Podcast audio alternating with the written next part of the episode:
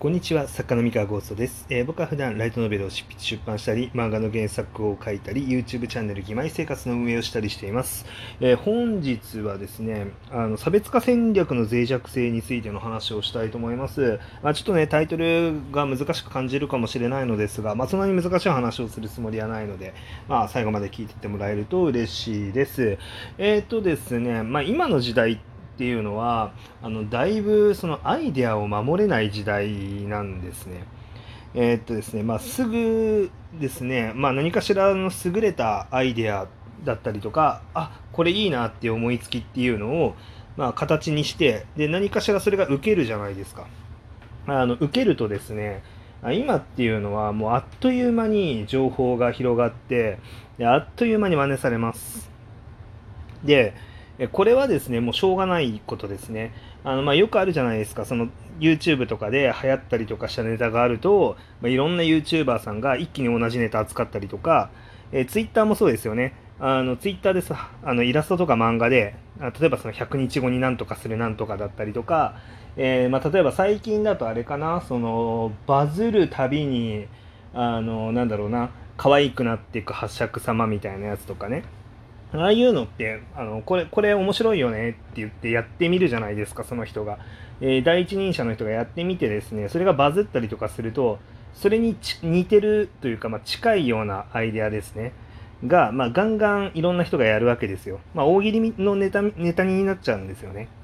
で、大喜利のネタになって、まあ、いろんな人が大喜利をやると。例えば、他にもですね、あれかな。まあ、これはちょっとそのアイデアを、あのね、あのいろんな人がやるっていうのとはちょっと違うんだけれどもあのゾンビの溢れた世界で俺だけが襲われないっていう漫画のあの PR 漫画のコマがなんか面白いのか刺さったのか分かんないんですけどまあなんかコラ画像を作ってですねなんかいろんなセリフを言わせたりとかっていう流れがツイッターにあったりするんですけどあれもですねこういうことやると面白いんじゃないのってやった人がまあ、1人いたといたら、まあ、すぐにみんな真似するんですよね。で、まあ、受けたやつって、まあ、やっぱりその真似すると受けるんですよ。まあ、その面白い要素とか、まあ、そのリツイートしたくなる要素っていうのを全部踏襲してるから、まあ、そのしかもまあもちろんねあのただ真似してもダメである程度その最低限のなんでしょうねクオリティっていうのは必要なんですよもちろん。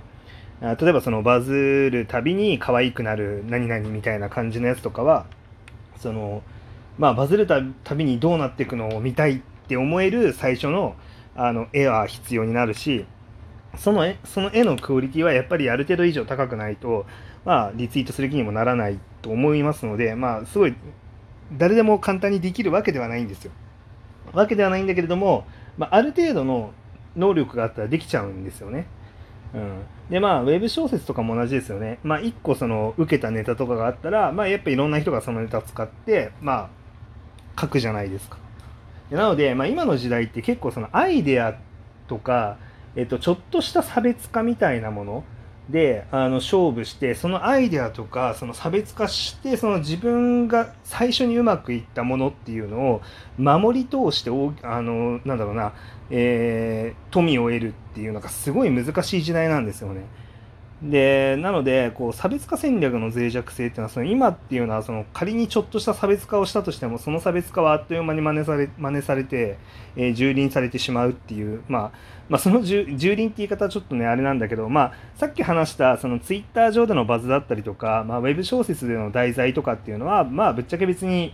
その商業的なものでもないので割とどうでもいいっちゃどうでもいいんですけどあの商業的なものに関してもですね、まあ、こういう流れっていうのはあるんですよ。あの作品だけじゃなくね作品だけじゃなくて、まあ、例えば有名なところでいくと、まあ、クラブハウスってちょっと前に音声プラットフォームがちょっと有名になったじゃないですか。一気に認知度がバーンと上がったと思うんですけどその認知度が上がったタイミングでじゃあツイッターが何やったかっていうとスペースっていう機能を作ったりとかしたじゃないですか、まあ、あれがまさにそうであのクラブハウスのアイデア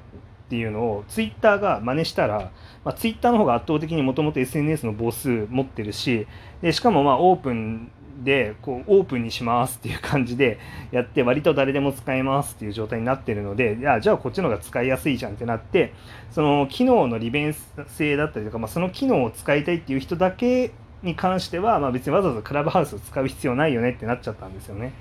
で、なんでしょうね、まあ、こんな感じでですね、あの真似しようと思えば簡単に真似できてしまうんですよ。あの今の時代でしかもじゃあクラブハウスってそのアイデアの部分その要は他に真似できない技術を持っていたんじゃなくて技術は真似できちゃったんですよね。でアイデアの部分っていうのがその面白かったから伸びた。あの例えば完全に会員制にしちゃって招待制にしちゃってこうなんでしょうね、まあ、流行らすためのやり方が面白かったんですよね。あの秘密のクラブみたいになってますと。要はその完全招待制だから誰でも聞けるわけじゃありませんみたいな。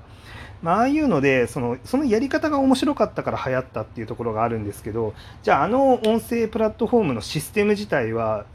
あのすごい特別な技術だったかっていうと割と誰誰でもは言い過ぎだけど、まあ、ある程度普通にプログラマーさんをちゃんと抱えてる IT 企業だったら真似できる程度のものだったっていうことなんですよね。で、まあ、結局そのじゃ YouTube とかに代わるあのさ動画サービスをなかなか出せない理由とかっていうのはその YouTube のシステム自体あのあれ自体を再現するのが結構難しいっていう。真似できるものではなかったりとか、まあ、あとはその Google がその検索エンジンだったり広告の事業をずっと長くやってきたことによって持ってるビッグデータのおかげであれがあれのアルゴリズムとかが実現できるみたいなところがあってあのちゃんと自分の武器を使ってるんですよねで他が追随できない真似しにくい武器っていうのを使ってるから、まあ、あれができると。で逆にまあその他がじゃあ Google に勝とうと思ってあ Google というかまあ YouTube に勝とうと思ってじゃあ YouTube っていうサイトとちょっと差別化したものをややってみようって言ってあの技術的には Google よりすごいことはできないけどアイデアだけで差別化したものをやろうって言ってそのアイデアが面白いねって認められると、まあ、一瞬で Google は真似ができるんですよね。まあ、例えばそのですねあのショート動画っていう文化だけだったら、まあ、実はその TikTok からそのなんかグあの YouTube でも真似ができたりとか、まあ、もちろんねその TikTok はまたちょっと別の技術だったりとか、まあ、他の TikTok の戦略っていうのもあったりとかしてあの YouTube でさえ、まあ、真似しにくいっていうところはちょっとあったんですけど TikTok がちょっと賢かったのはその自分たちが受けた後の動きがめちゃめちゃ早かったことなんですよね。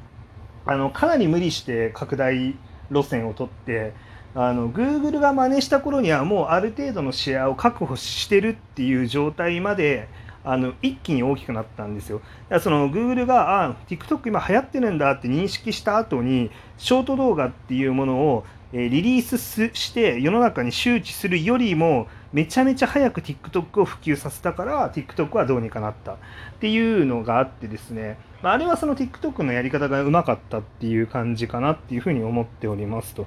でまあそんな感じで、まあ、ある程度この今って割とその簡単に真似できてしまう差別化っていうのはその戦略として結構厳しい厳しいものがある。でこれはもう真似されることっていうのをもう嘆いてもしょうがないというかもうしょうがない、あの、もうダメなんですよね。あの、例えばじゃあ、その、まあ僕はね、商業作家として作品書いてますけれども、あの、こういうアイデアのこうプロモーションをして、えー、こういうアイデアのこういう内容の作品を書いて世の中にやってみようって言って、まあ売り出して、で、それの売り上げが出ました、結果が出ましたって言ったら、あ、じゃあこのジャンルでこういう売り方したらいけるじゃんって言って、真似して、まあいろんな人が同じようなことをやるっていうのは全然あるんですけどじゃあそこに文句言えるかって言ったらまあ言えないわけですよ。まあ、こっちも別にその自分じゃなきゃできないことじゃなかったのが悪いっていうふうに、まあ、僕はあの思うしかないっていうやつですねこれに関しては。でなので、まあ、結構ですね、まあ、それはちょっと考えながらやんないといけないなと。その自分じゃなきゃできないものっていうのを、まあ、いかにやっていくかっていうのがすごい、まあ、大事になってくるんだろうなっていうふうには思ってますね。うん、まず難しいですよね、本当にね。うん、だから、まあ、結構その競争がめちゃめちゃ激しいというか、あの、そうあれなんですよね、昔と比べて本当に情報伝達が早くて、あの昔ってその僕、世の中に本が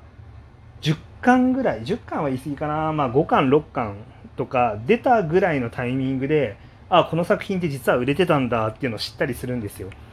なんですけど今の時代ってもう1巻の初動でこれぐらい出てたらある程度これってね累計何万部とかっていずれいくよねっていうのを、まあ、ある程度すぐに素早く察することができる時代になっててなんだったら今予約の段階である程度見えてくるよねだったりとか結構そのねその予測の精度っていうのがだいぶ高くなってるんですよね。でそういうのもあって真似しようって思い思って判断して動き出す人たちの動きが非常に速い非常に速いからその真似される前にシェアをしっかり確保して確固たるものを築き上げるっていうのがなかなか難しいんですよね。なので、まあ、ちょっとね今考えているのはちょっと分かんないですけどこれが可能かどうか分からないけど何かしら新しいことを始めてあの新しい、まあ、アイデアで新しいことを始めたらもう一気にもうガシッとシェアを固めるというか地盤を固めるだ例えばその新しいアイデアの作品あの新シリーズ出したとしたらもういっそのことも3ヶ月連続刊行ぐらいの勢いでガンガン出しちゃって本もうなんかもう確固たるもうこのジャンルの本は十分です。たくさんあります。すでにすでにこんなに本出てますっていう状態に、まあ、自分自身でしてしまうっていうのも、まあ、一つの手なのかなっていうふうに、まあ、ちょっと思ってますね。まあ、果たしてそんな高速で本を書くのが可能なのかっていうのが、まあ、まず現実問題あったりするので難しいんですけれども。まあまあまあ結構ね競争が激しくてままならない世の中だなと思ってますが、まあ、なるべくその真似されないとかねその競争で、えー、まあなんかちゃんとした確固たる地位を築けるようにちょっと引き続き頑張っていこうかなと思っております。まあ聞いていらっしゃる方応援してくださると嬉しいです。はい、というわけで本日の話は以上です。それでは。